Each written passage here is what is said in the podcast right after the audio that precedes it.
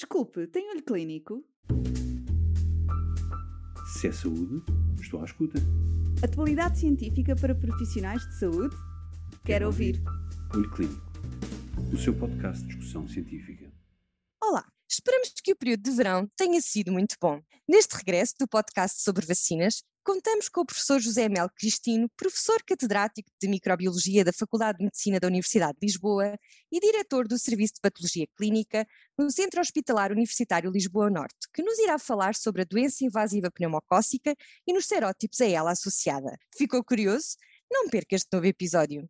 Muito obrigado. Eu começo por eh, agradecer eh, o convite que me foi dirigido para estar aqui presente. É com muito gosto que venho falar do trabalho a que me dedico há mais de 30 anos. Portanto, eh, eu irei falar, como foi dito, sobre os serotipos na doença invasiva pneumocócica do adulto. E para nós interessa muito que o pneumococcus tem, para além do, dos dois cocos pegados interiores, tem uma camada externa espessa que é a cápsula.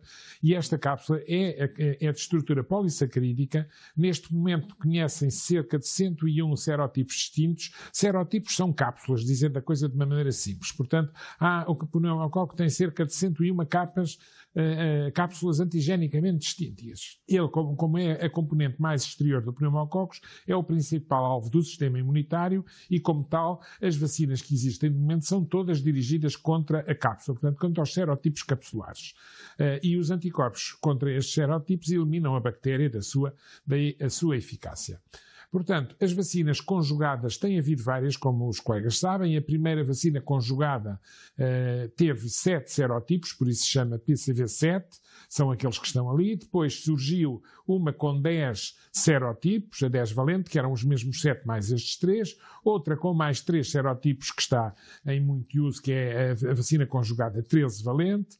E uh, anunciam-se, e estão agora já a ser comercializadas, duas vacinas conjugadas, uma com 15 serotipos, que são mais aqueles dois, o 22F e o 33F, para além dos 13 que já existiam na anterior, e outra com 20 serotipos, que tem mais aqueles 5, 8, 10A, 11A, o 12F e o 15B, uh, uh, tudo vacinas conjugadas. Conjugadas, depois poderemos discutir porquê, porque a primeira de todas foi uma vacina polissacarídica, que uh, incluía uh, a vacina polissacarídica 23 valente, que incluía 23 serotipos, como diz, se, se, se dessem ao trabalho de contar, contavam ali 24, porque o 6A, que está sublinhado, não entra na vacina polissacarídica 23 valente.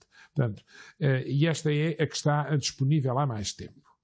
Eh, vamos ver agora eh, em Portugal o impacto que a vacinação teve na população pneumocócica, isto é, nos serotipos de pneumococos. Aqui tem uma história, portanto, a vacina polissacarídica 23 valente eh, tem indicação para os adultos no nosso país desde 1996. A partir de 2001 começaram a entrar as vacinas conjugadas. Neste momento, para indicação nas crianças e nos adultos, há a vacina conjugada 13 valente e, e que desde 2013 tem indicação para todos. E a partir de 2015, e já vão ver porque é que esta data é importante, entrou no Plano Nacional de Vacinação para as crianças.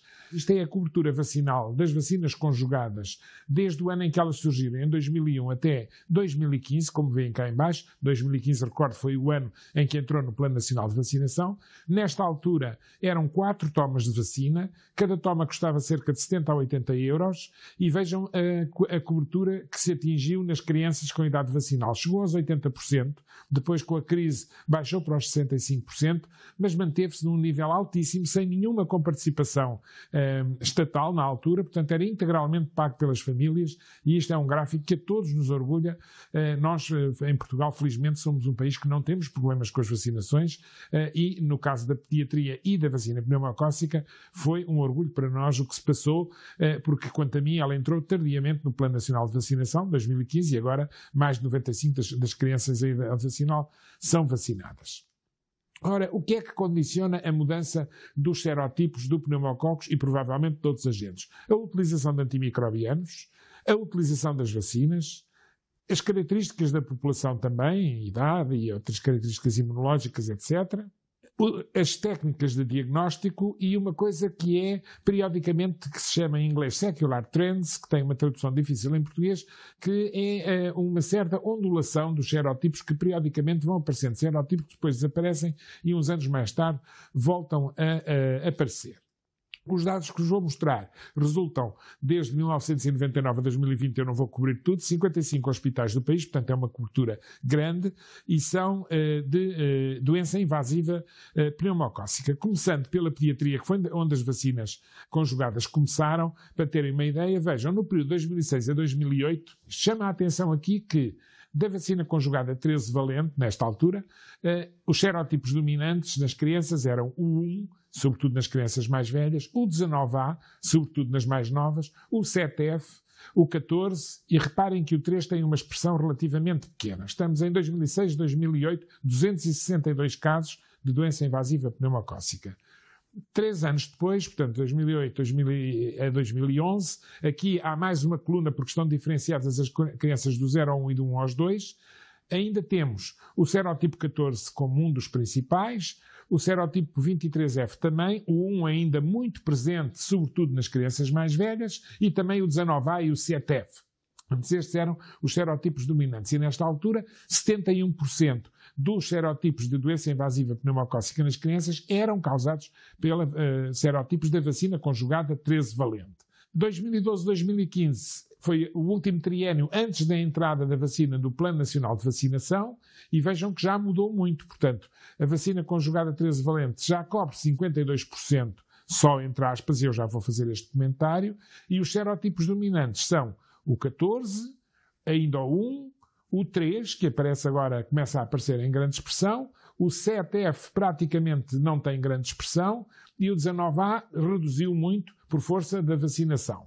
E aqui aparecem colunas em branco, portanto, colunas que não são nem verdes nem nas cores dos antibióticos.